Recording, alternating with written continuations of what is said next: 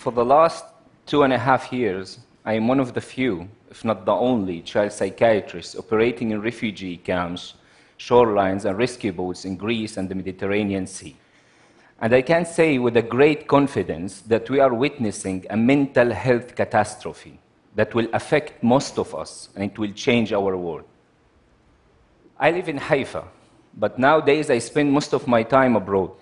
During my time on the Greek island of Lesbos and on the rescue boats in the Mediterranean, thousands of refugee boats arrive to the shoreline, crowded with more than 1.5 million refugees. Fourth of them are children fleeing war and hardship. Each boat carries different sufferings and traumas from Syria, Iraq, Afghanistan, and different countries in Africa.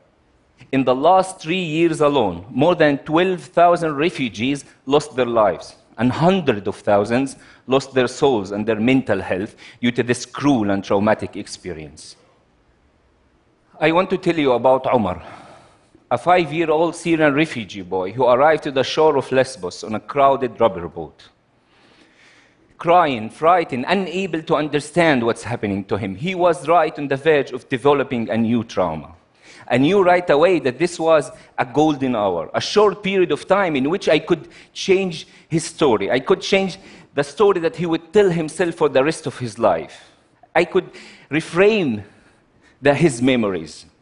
I quickly held out my hands and said to his shaken mother in Arabic, أعطيني الولد وخذي نفس. Give me the boy and take a breath. His mother gave him to me. Omar looked at me with the scared, tearful eyes and said, Ammo, uncle in Arabic, Shu hada, what is this? As he pointed out to the police helicopter hovering above us. It's a helicopter. It's here to photograph you with big cameras because only the great and the powerful heroes like you, Omar, can cross the sea. Omar looked at me, stopped crying, and asked me, Ana batal, I'm a hero, I talked to Omar for 15 minutes, and I gave his parents some guidance to follow. This short psychological intervention decreases the prevalence of post traumatic stress disorder and other mental health issues in the future. Preparing Omar to get an education, join the workforce, raise a family, and beyond. How? By stimulating the good memories that will be stored in the amygdala, the emotional storage of the human brain. These memories will fight the traumatic ones if they are reactivated in the future.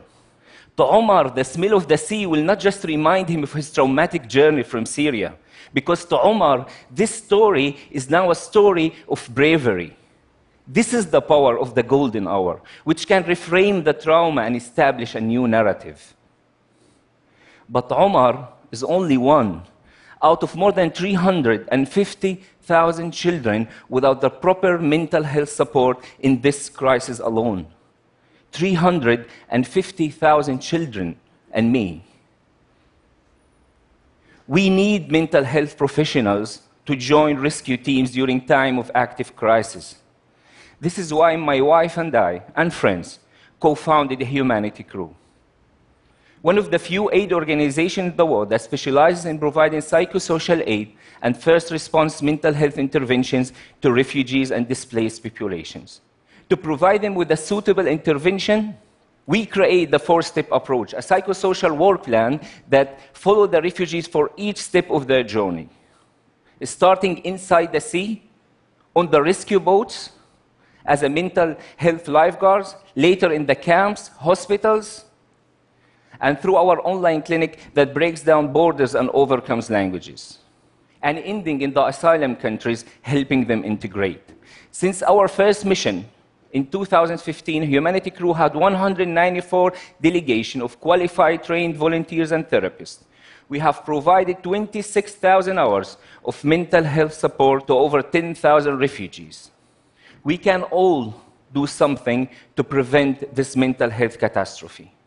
We need to acknowledge that first aid is not just needed for the body, but it has also to include the mind, the soul. The impact on the soul is hardly visible, but the damage can be there for life.